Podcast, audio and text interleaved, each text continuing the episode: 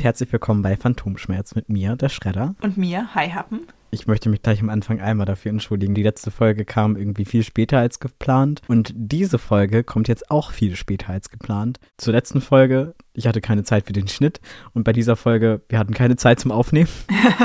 ja, hups. Okay, dann würde ich einfach mal anfangen. Ja, von mir aus gerne. Wir haben das letzte Mal Sonntagabend aufgenommen, vor drei Wochen oder so. Und während der Aufnahme habe ich schon eine Nachricht bekommen, dass die erste Tonassistenz ausfällt und dass ich einspringen soll. Das ist natürlich erstmal richtig positiv, weil die mir das zutrauen, dass ich eine Position aufsteigen kann. Damit ist aber auch mein freier Tag für den Schnitt weggefallen und irgendwie zudem auch super viel Chaos gewesen.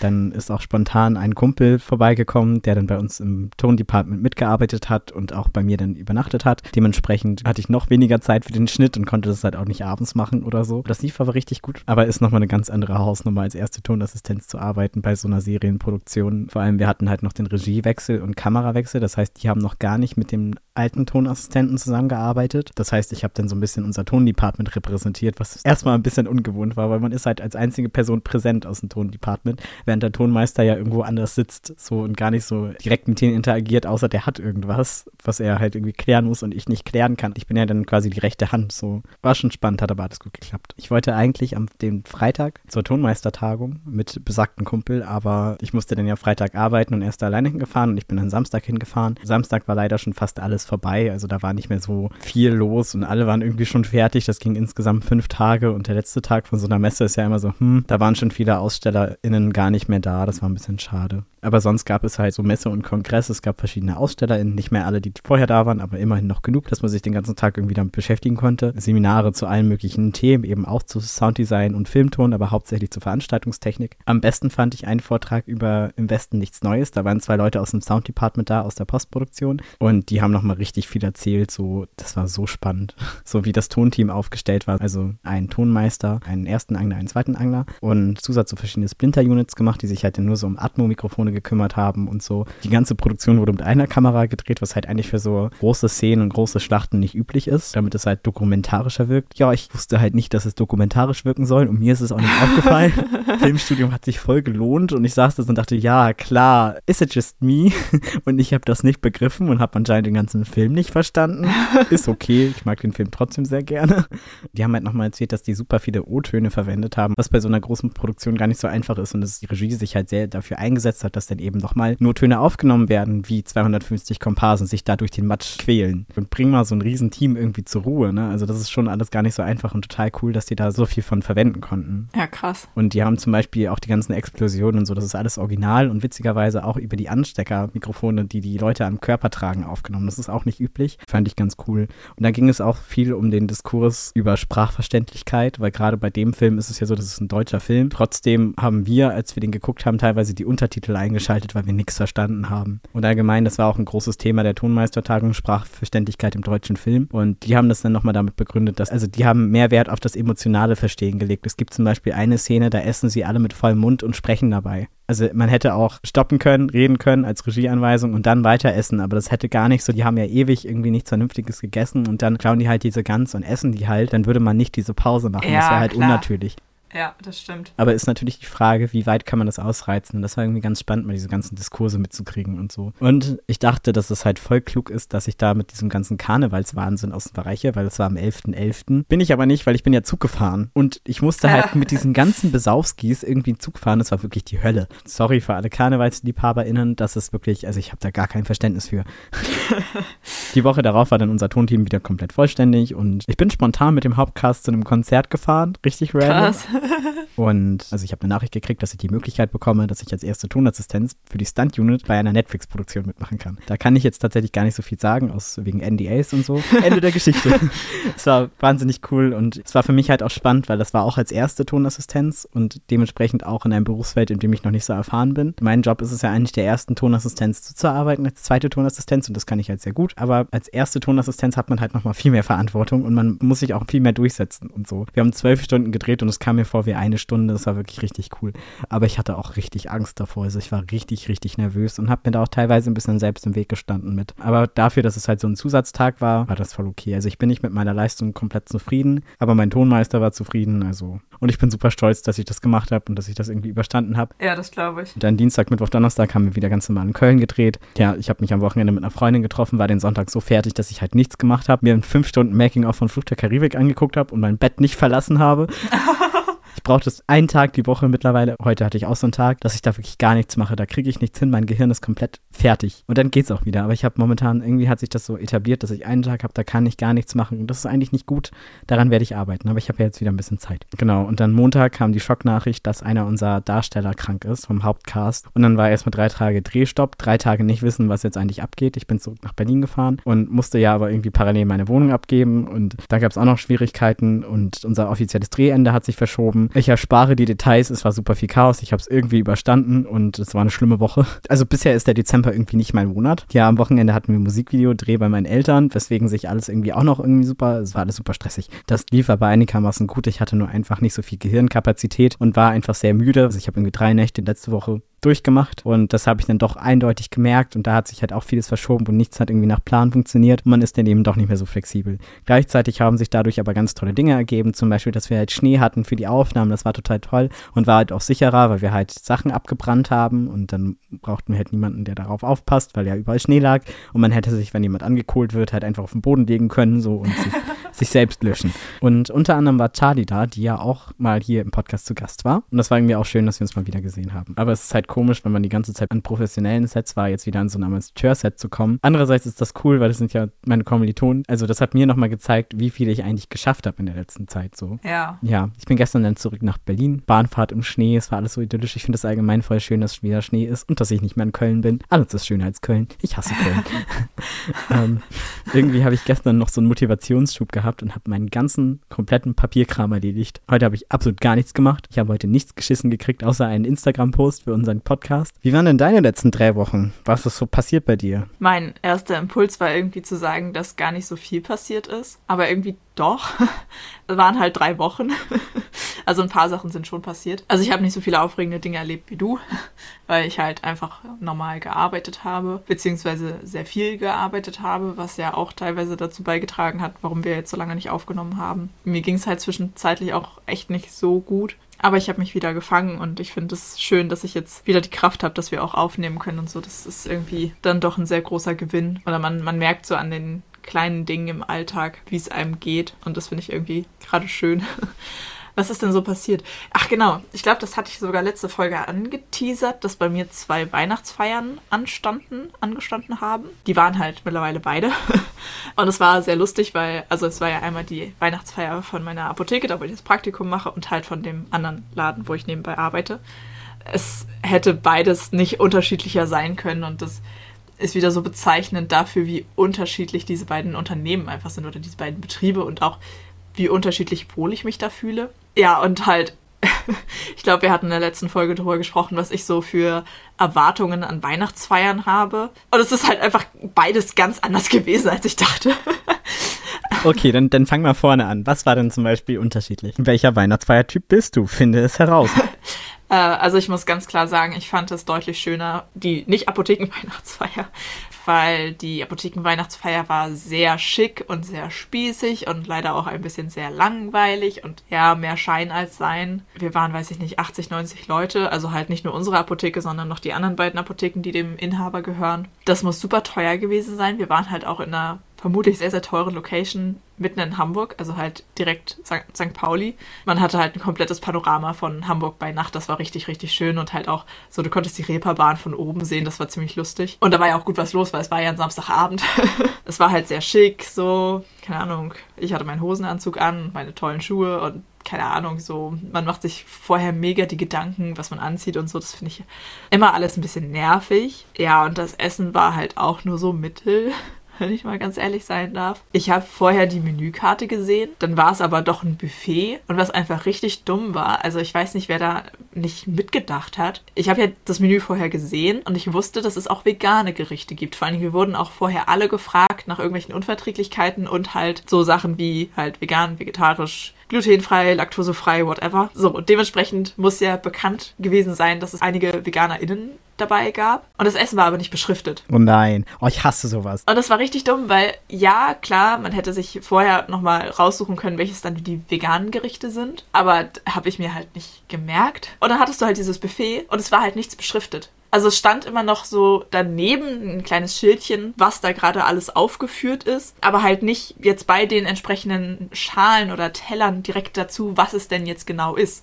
Und dann war halt auch das Licht ein bisschen gedämpfter und es war, also man konnte halt kaum was erkennen. Es war so komisches blau-lila Licht, das, dann siehst du gar nichts mehr. Und ich bin da halt echt lang gegangen, habe überall so ein bisschen drin rumgestochert und war so, okay, bitte, bitte lass nirgendwo ein totes Tier drinnen sein. Hab dann so auf Verdacht und noch so ein bisschen, was ich noch wusste, mir was genommen.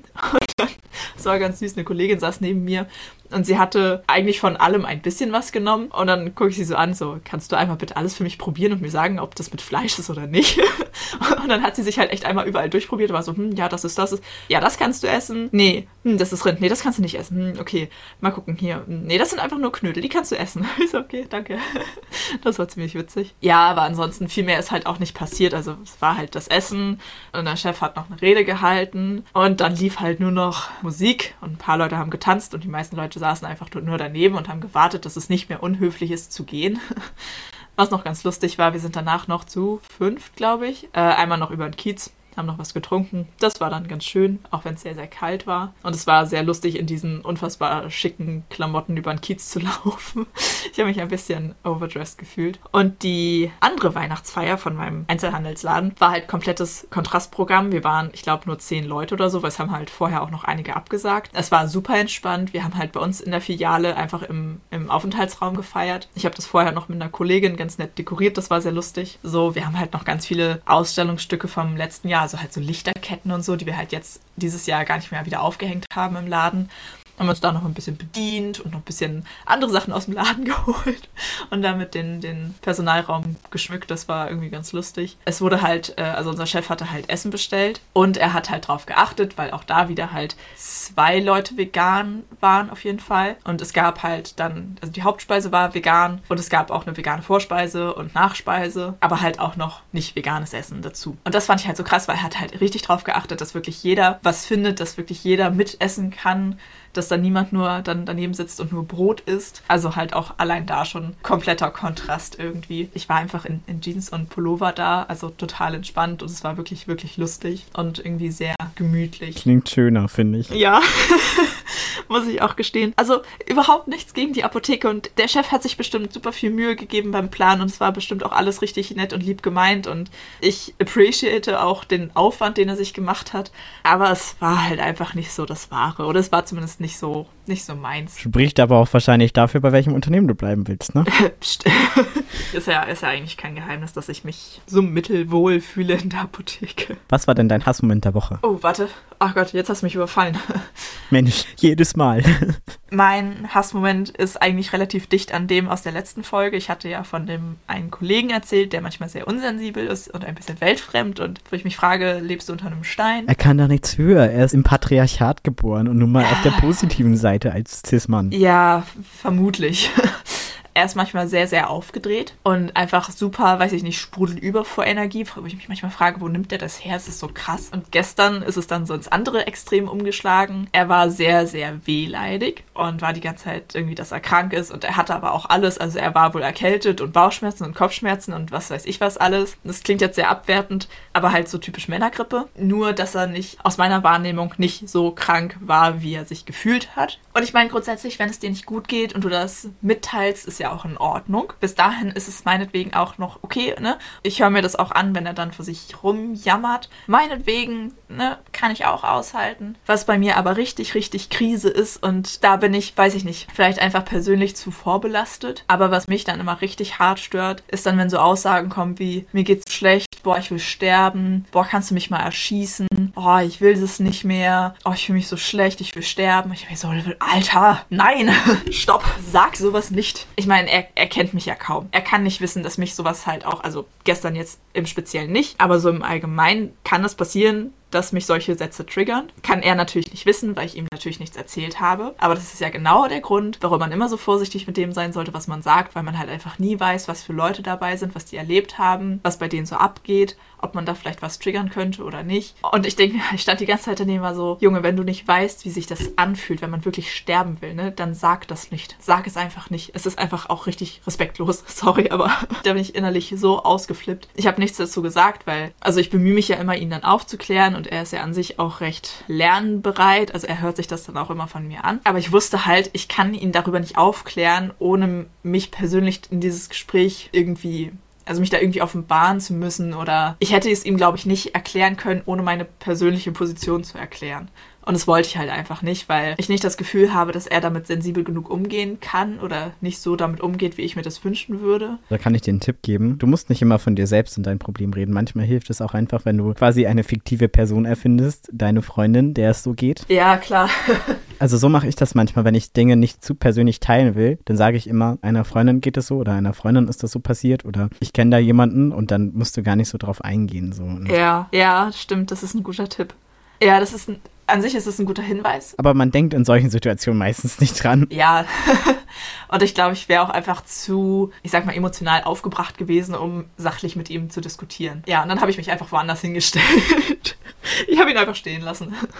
okay, aber so viel dazu. Was ist denn dein Hassmoment der Woche? Mein Hassmoment, ich habe es schon kurz angeteasert, war dieses ganze Drama mit meiner äh, Vermieterin in Köln, die nämlich nochmal richtig versucht hat, mich über den Tisch zu ziehen. Nicht so toll, das war irgendwie alles, hat das Ganze unnötig kompliziert gemacht und ich habe halt gemerkt, dass mir diese Zeit in Köln auch also für mich war es immer so, der Stress ging erst nach Drehschluss los, durch diese Wohnsituation und so. Und ich bin einfach sehr froh, dass es jetzt ein Ende hat. Ja, das war mein Hassmoment. Ja, dann würde ich mal sagen, es haben sich ja doch einige Sachen angestaut in der letzten Zeit. Und damit es ein bisschen geordneter ist, würde ich jetzt einfach mal eine alte Podcast-Rubrik aufmachen, und zwar die Ablage. Ablage.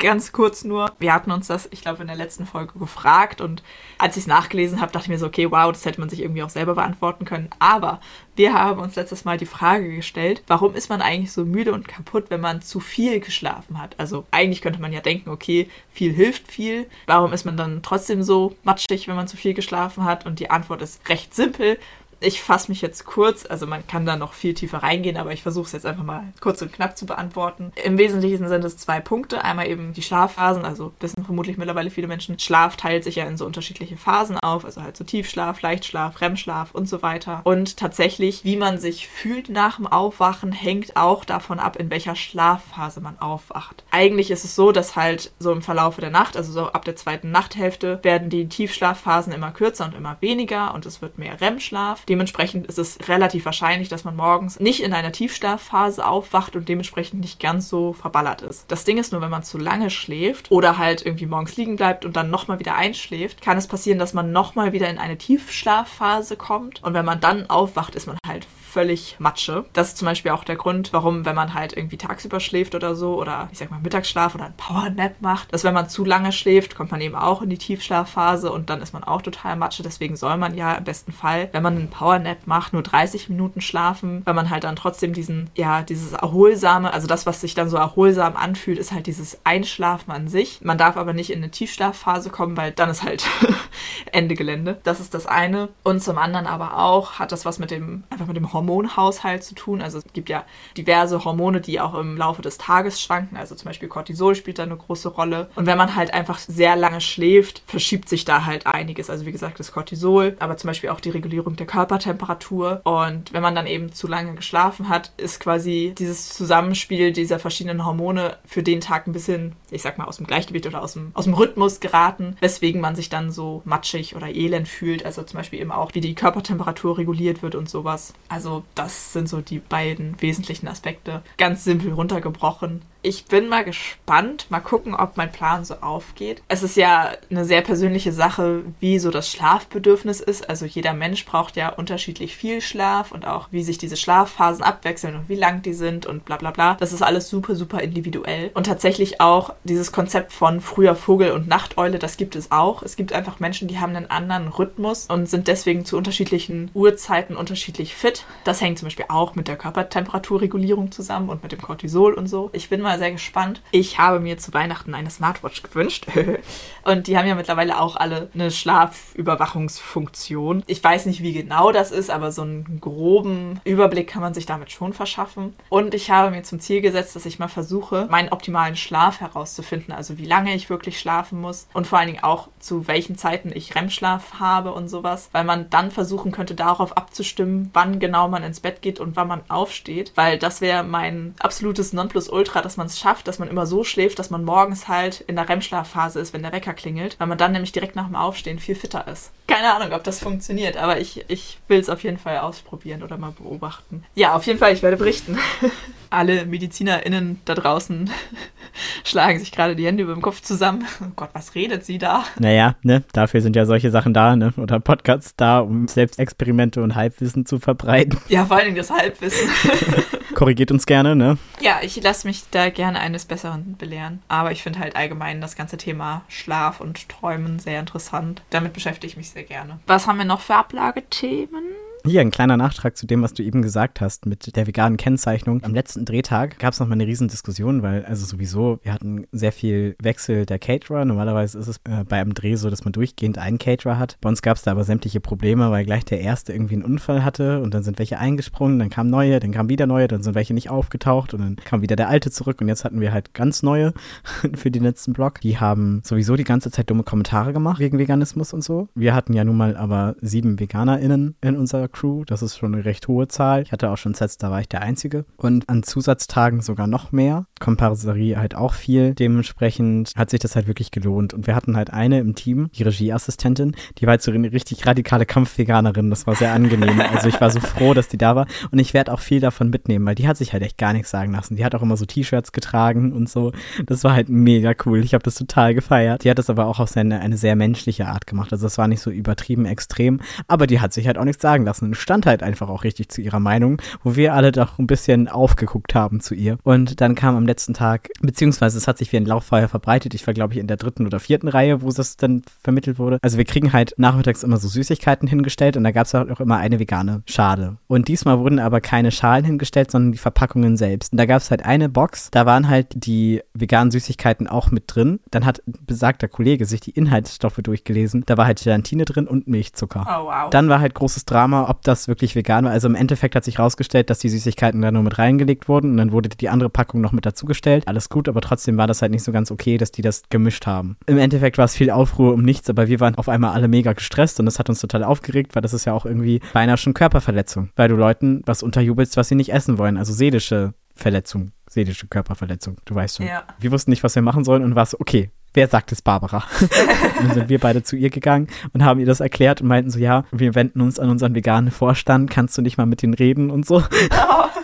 Und sie hat sich aber auch zum Beispiel dafür eingesetzt, dass es zwei Fleischtage gibt und nicht zwei Veggie Days, sondern halt einen Tag mehr und dass jegliche Käseprodukte durch vegane Käseprodukte beim Mittagessen ausgetauscht werden und so. Die waren so abgefuckt, aber im Endeffekt hat es halt keinen gestört und für uns gab es dann immer genug zu essen. So ein gutes veganes Angebot hatten wir noch nie. Aber da war eben auch das gleiche Problem, dass wir immer so Tafeln hatten, wo dann die Gerichte dran standen und da war dann auch vegan gekennzeichnet, aber du wusstest immer gar nicht, welches Gericht war jetzt eigentlich welches. Äh. Also vielleicht, wenn man sich mehr mit Essen auskennt, nicht so wie ich. Ich habe ganz oft einfach nur sehr viele Fragezeichen im Gesicht gehabt und dachte so, ist das das jetzt? Ist es das jetzt nicht? Und die Nachtische waren sowieso nie gekennzeichnet. Also selbst wenn da stand alles vegan, war der Nachtisch meistens nicht vegan und dann musstest du halt jedes Mal fragen und dann hast du jedes Mal dir so ein oh und Augenrollen abgeholt. Und dann denke ich mir immer so, ja, dann werd doch nicht Caterer oder so. Weißt du, wenn du keinen Bock auf Filmmenschen hast, dann mach doch keinen Film-Catering. Das Problem lässt sich halt auch einfach sehr leicht beheben. So beschrifte halt die Sachen. Ja, um eine gute Überleitung zu schaffen, du hast ja auch einen beruflichen Aufstieg vor dir. Möchtest du mal berichten? Also es ist keine große Sache und ich weiß auch nicht, ob das wirklich ein Aufstieg ist, aber es ist auf jeden Fall eine Veränderung,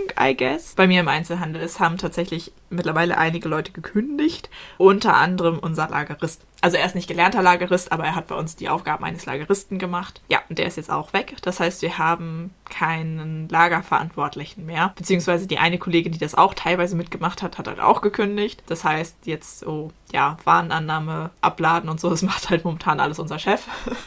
es gibt einfach keine Person mehr, die im Lager so wirklich verantwortlich ist. Und ich hatte eine ganze Zeit lang überlegt, ob ich mich dafür vorschlage, weil halt Lager ist schon sehr verlockend. Da sind halt keine Menschen.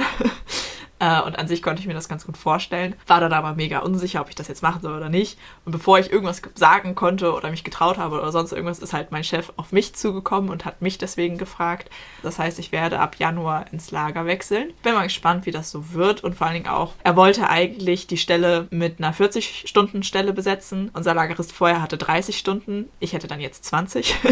aber es ist eigentlich ganz süß, weil wir haben heute auch noch mal ein bisschen gesprochen und man merkt halt echt, dass er jetzt versucht, diese Stelle so umzubiegen, biegen, dass ich das trotzdem besetzen kann. Und ich bin sehr gespannt, wie viel Zeit ich dann tatsächlich noch auf der Ladenfläche verbringen werde. Ob das wirklich so schön ist, wie ich mir das vorstelle, dass ich mich nur noch in meinem Lager verschanzen kann. Eigentlich freue ich mich echt drauf. So Ordnung schaffen und Ordnung halten, das ist ja voll mein Ding irgendwie.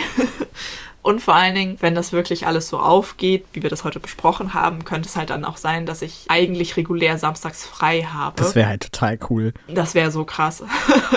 ja, ich sehe das auch schon, dass ich dann trotzdem regelmäßig an meinen freien Samstagen da morgens um sechs auf der Matte stehe und sage, ja, ich muss da noch was machen.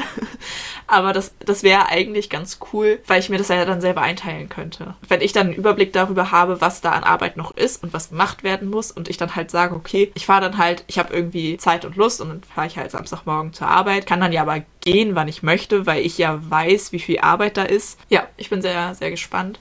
Ich habe ja immer so ein bisschen Struggle, so mit Selbstzweifeln und so und ich traue mir selber immer ganz viel nicht zu.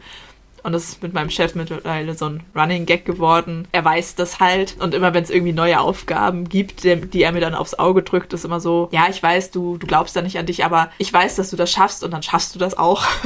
Äh, und das war eigentlich genau die gleiche Situation, weil ich stand da halt, war so, ja, also ich wollte mich dafür schon vorschlagen, aber ich weiß halt nicht, ob ich mir das zutraue. Und er guckt mich so an, ja, ich traue dir das zu. Okay, Thema erledigt.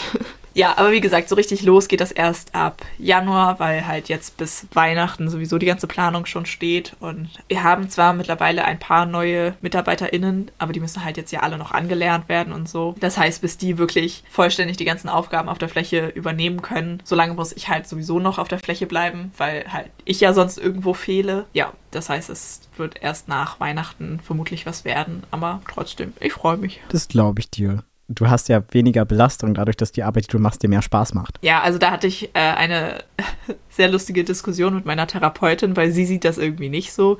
Sie möchte halt immer noch, dass ich gerne wieder bitte auf 15 Stunden runtergehe. Ihr missfällt das ja sehr, dass ich, äh, dass ich jetzt ja Vollzeit arbeite. Und ich meinte so, ja, aber dann habe ich doch keinen Kundenkontakt mehr und dann ist das doch voll in Ordnung. Da kann ich doch auch eigentlich noch mehr arbeiten. Und sie sitzt da nur so, schüttelt den Kopf, ist so, nein, so ist das nicht gedacht. Ich kann beide Seiten nachvollziehen. Ich bin sehr froh, dass ich das nicht entscheiden muss. Ach, ich muss einfach gucken, wie sich das entwickelt. Aber ich persönlich, für mich kann mir das sehr gut vorstellen, weil an sich wird sich erstmal nicht viel ändern, weil ich ja sowieso mittlerweile fast jeden Tag in der Woche vormittags im Einzelhandel bin und dann nachmittags normal meine Apothekenschicht habe. Das heißt, ich habe sowieso eigentlich regulären 10-Stunden-Tag. Es ist immer mal eine Ausnahme, dass ich meinen Vormittag frei habe. Und daran wird sich halt nichts ändern. Und wenn ich halt dann meine vier Vormittage da bin, a fünf Stunden, habe ich ja meine Schichten, also meine, meine Stunden an sich schon voll. So, und dann kommt halt noch der Freitag dazu, an dem ich ja nur im Einzelhandel bin. Da kann ich dann ja auch länger arbeiten. Du wirst schon das Richtige machen. Man muss halt ausprobieren, was geht und was nicht geht. Und wie sollst du das wissen, wenn du es nie ausprobierst? Also, wie gesagt, meiner Therapeutin missfällt das sehr, dass ich halt diese Doppelschichten-Tage habe mit zehn Stunden. An sich, es funktioniert ja. Ich merke aber selber, dass es schon sehr anstrengend ist. Aber, und das ist halt eben der Punkt, um den es mir geht, wenn ich halt die ersten fünf Stunden meines Tages alleine im Lager verbracht habe und da meinen Kram vor mich hingetüdelt habe, und dann erst in die Apotheke gehe, dann bin ich ja überhaupt, also dann bin ich ja viel, viel weniger vorbelastet, als wenn ich morgens schon zwei Stunden an der Kasse gestanden habe. Weil das, was mich ja auslaugt, ist ja nicht an sich die Zeit in Stunden, die ich arbeite oder die körperliche Arbeit oder sonst irgendwas. Was mich ja immer so krass auslaugt, ist halt einfach der Kundenkontakt. Einfach ganz stumpf, weil ich weiß nicht, das ist halt einfach nichts für mich und mich kostet das immer so viel Kraft. Und wenn ich das halt einfach reduziere, dann ist ja die Arbeit im Allgemeinen nicht mehr so anstrengend für mich. Mal gucken, vielleicht erzähle ich in zwei Monaten auch was ganz anderes. Man weiß es nicht. Hast du noch was für die Ablage? Der Jahresrückblick bei Spotify wurde wieder fleißig geteilt. Da einige Leute das aber kacke finden, würden wir das Ganze einfach auf Patreon verlegen. Dann würde ich die Ablage an dieser Stelle schließen und dich fragen, was ist denn deine Dauerschleife der Woche? Frag mich nicht, wo es herkommt. Aber irgendwie, ich weiß nicht, ob es am Wetter liegt. Ich habe in letzter Zeit irgendwie wieder mehr Nirvana gehört. Deswegen von Nirvana Heart Shaped Box. Meine Dauerschleife der Woche ist Garpanier von Dannheim. Und dann würde ich sagen, wir tauchen ab. Und bis zum nächsten Mal bei Phantomschmerz. Tschüss. Tschüss.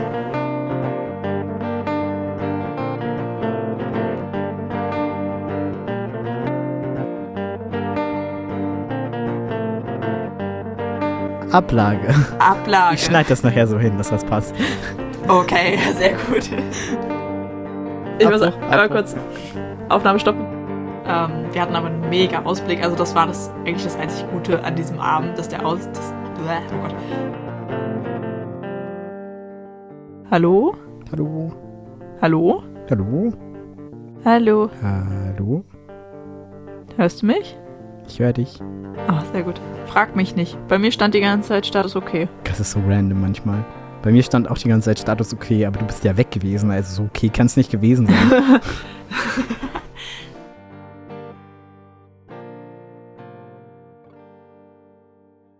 Random.